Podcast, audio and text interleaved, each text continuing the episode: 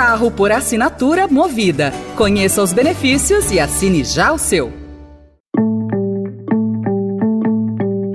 Olá, começa agora mais uma edição do Notícia no seu Tempo, um podcast do Estadão para você ouvir as principais informações do jornal. Esses são os destaques do dia.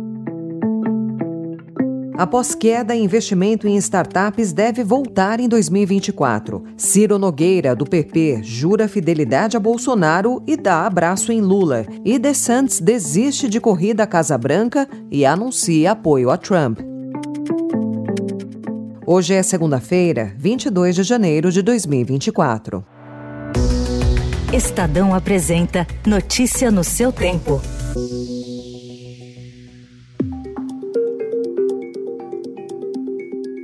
O setor de startups no Brasil projeta a retomada gradual de investimentos e de rodadas de captação depois de dois anos de forte retração, demissões e encerramento de atividades. O movimento deve ficar longe do boom de 2021, quando as startups nacionais captaram cerca de 54 bilhões de reais. Mas desde o ano passado, depois de grandes negócios na área de fintechs e de desenvolvimento de tecnologia bancária, os investidores voltaram a demonstrar maior apetite pelo setor. Segundo os analistas, a facilidade de captação de recursos no período do boom gerou distorções que forçaram ajustes e levaram ao fechamento de empresas. Com os ajustes e o processo de redução da taxa de juros no país, o setor voltou a ter condições de atrair investimentos e crescer de forma mais sustentável.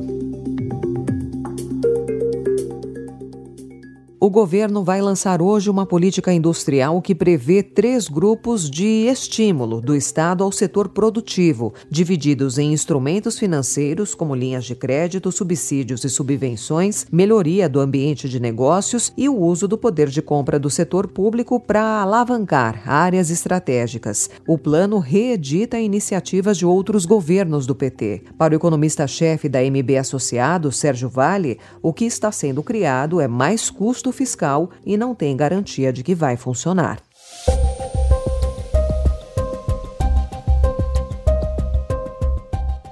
O Estadão também destaca hoje a relação entre o presidente do PP, o senador Ciro Nogueira, e o presidente Lula. No dia 20 de dezembro, por exemplo, no plenário da Câmara, durante a promulgação da reforma tributária, quando os dois se encontraram, houve um abraço e sorrisos, como velhos amigos. O senador já chegou a falar que era impossível o PP fazer o L, mas o partido entrou com cargos no governo Lula. Toda a situação mostra como o senador migrou do papel de influente chefe chefe da Casa Civil de Jair Bolsonaro para uma oposição a Lula que mantém espaço na base aliada. O abraço em Lula provocou preocupação no senador. No dia seguinte, afirmou a coluna do Estadão que se tratou de um gesto entre duas pessoas civilizadas e negou a possibilidade de se aproximar do petista. No dia 4 de janeiro, o parlamentar publicou um vídeo nas redes sociais jurando fidelidade a Bolsonaro. Olha, minha relação com o Bolsonaro também é como se fosse um casamento. Casamento você divide, você discorda, mas nunca vai acontecer o divórcio.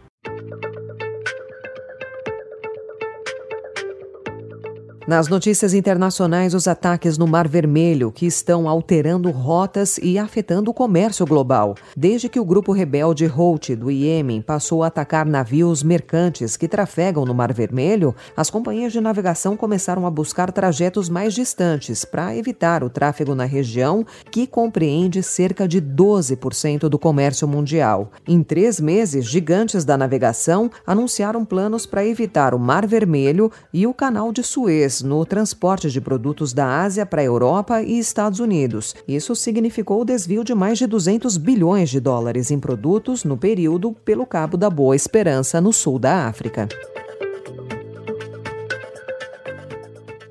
Nos Estados Unidos, com apenas dois dias para a segunda prévia do Partido Republicano, o governador da Flórida, Ron DeSantis, suspendeu ontem a sua campanha e anunciou apoio ao ex-presidente Donald Trump. Accordingly, I am today suspending my campaign. I'm proud to have delivered on 100% of my promises, and I will not stop now. It's clear to me that a majority of Republican primary voters want to give Donald Trump another chance. A decisão marca uma virada para um candidato que já foi considerado como aquele com a melhor chance de vencer Trump na escolha do Partido Republicano em 2024. Com a derrota de 30 pontos percentuais para Trump nas prévias em Iowa no dia 15, o governador concluiu que não havia sentido continuar.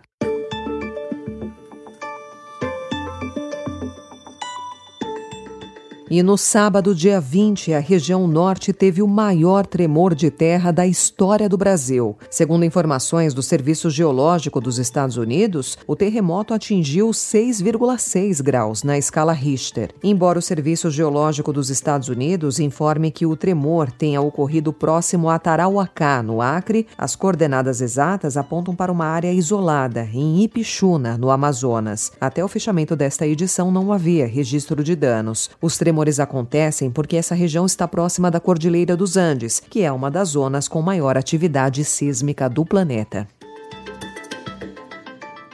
Ontem, em São Paulo, mais uma iniciativa para revitalizar a Avenida São João, no centro da cidade, fechou a via para veículos. A medida, que faz parte do programa Ruas Abertas, deve ser adotada entre 10 da manhã e 4 horas da tarde, nos moldes do que já acontece com a Avenida Paulista. A reportagem do Estadão esteve na São João. Com exceção de poucos incidentes sem gravidade, a região apresentava tranquilidade. A principal preocupação de visitantes e moradores ainda é a segurança segurança, que foi reforçada para a iniciativa.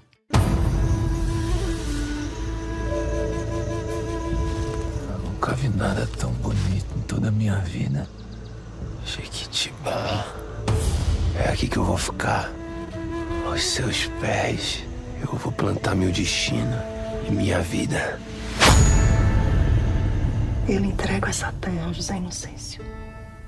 Hoje, uma nova versão de Renascer, agora escrita por Bruno Luperi, estreia na TV Globo, em substituição a Terra e Paixão. Será a segunda adaptação do autor para uma obra de Benedito Rui Barbosa, que é avô dele. A primeira foi Pantanal, de 2022. Marcos Palmeira, que na primeira versão fez o papel de José Pedro, agora dará vida a José Inocêncio. Luperi conversou com o Estadão. Para ele, o trabalho de adaptar uma obra tão consagrada se assemelha ao de um cirurgião. Segundo ele, é preciso deixar uma cicatriz o menos grosseira possível para um grande impacto no resultado. Ele também disse que a novela foi totalmente alterada para permanecer igual. Essa foi mais uma edição do Notícia no seu Tempo, com a apresentação e roteiro de Alessandra Romano, produção e finalização de Felipe Caldo. O editor de núcleo de áudio é Manuel Bonfim. Você encontra essas notícias e outras informações em estadão.com.br. Obrigada pela sua escuta até aqui e uma excelente semana. Você ouviu Notícia no seu tempo. Carro por assinatura Movida. Conheça os benefícios e assine já o seu.